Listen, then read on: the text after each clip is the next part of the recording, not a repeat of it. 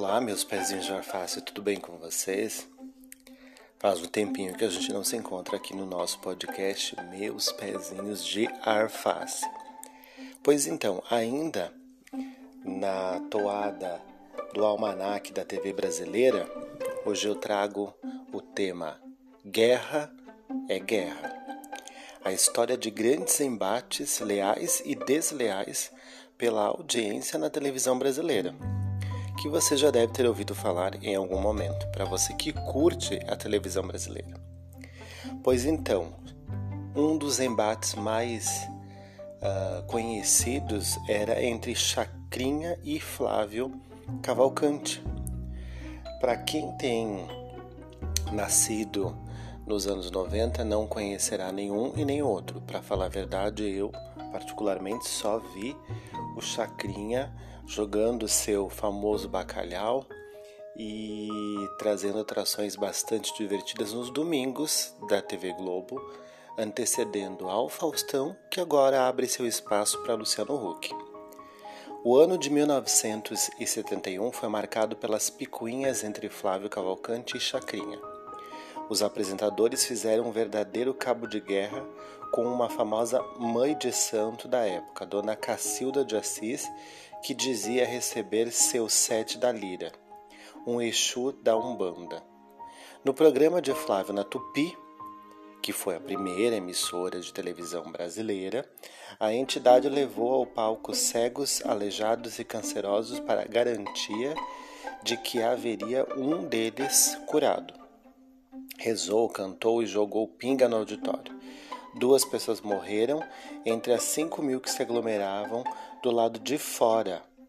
No mesmo dia, seu sete foi carregado às pressas para a Globo, onde deu passes e fumou charuto com o velho guerreiro. O velho guerreiro era o apelido do Chacrinha. Então vocês imaginem ali, né? É muito engraçado isso, né? A pessoa vai uh, praticar seus atos de cura numa emissora e correndo já vai para outra dar audiência também. Quando disputava a audiência das tardes de sábado com o Caldeirão do Hulk, o apresentador Raul Gil costumava manter um retrato do concorrente afixado em seu escritório. Conta-se que a cada vitória da Record sobre a Globo, a equipe de Gil apagava um pedaço do corpo de Luciano Huck. Vejam só que coisa engraçada. Luciano Huck, que inclusive agora assume os domingos, depois de décadas de sucesso com o Domingão do Faustão, que se tornou o mais popular e o programa mais vantajoso da televisão brasileira. Entre a Loira e a Morena, que aliás é o nome de um filme uh, estrelado por Carmen Miranda. As trajetórias de Adriane Galisteu e Luciana Gimenez as tornaram adversárias involuntárias a ponto de o público se divertir. Aliás, se dividir. Você é mais Galisteu ou mais Jimenez? Ambas as modelos tiveram um início semelhante. De certa forma, agora parando para pensar no texto.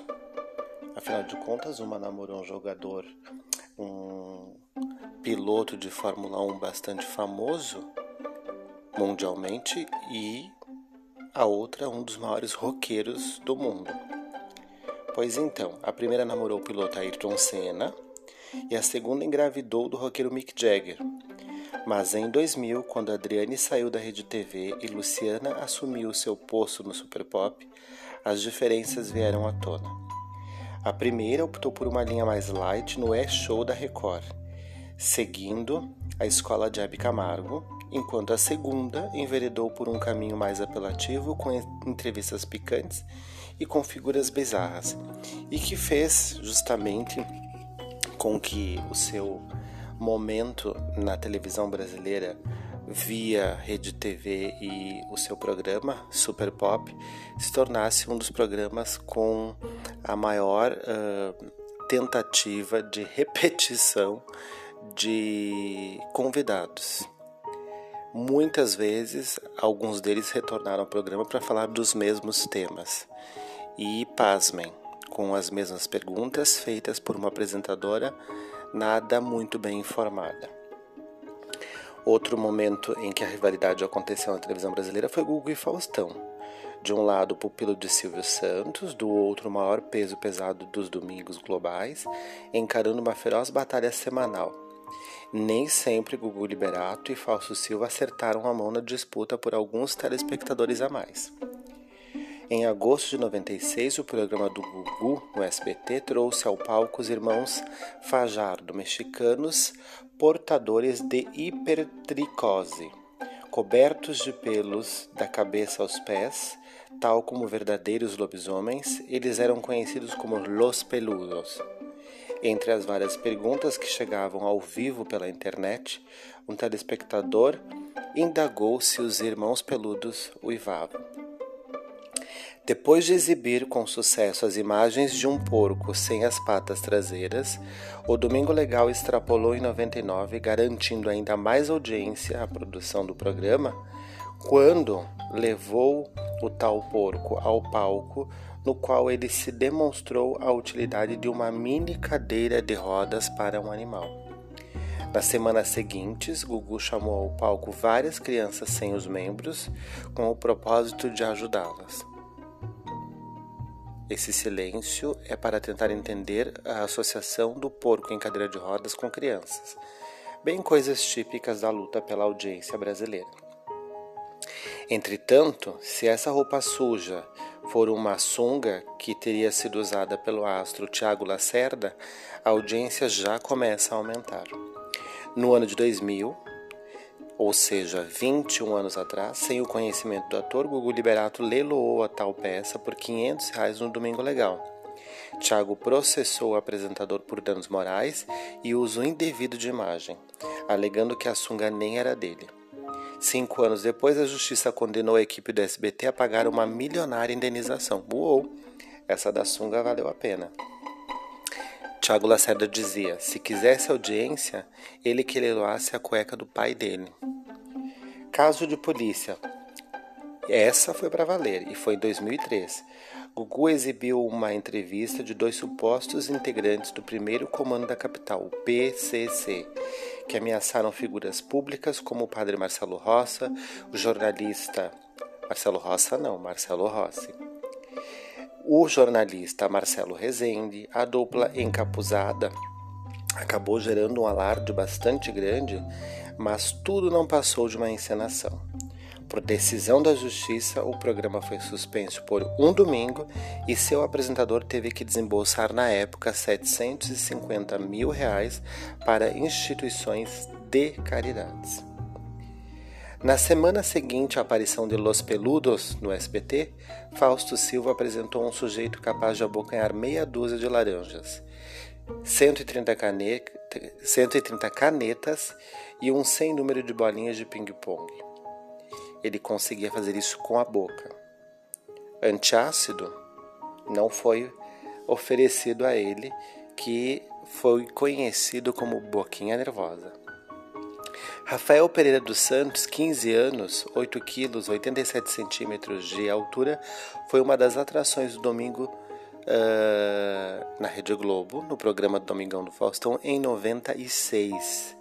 Portador da síndrome de Sekel, ele imitou o cantor latino e durante 37 minutos fez com que a audiência do programa subisse seis pontos. A revista Veja dedicou uma capa ao assunto chamando a atenção para os domingos sem lei, em busca de audiência, e o próprio Fausto Silva manifestou o seu desagrado, fazendo coro com a imprensa por uma melhoria na programação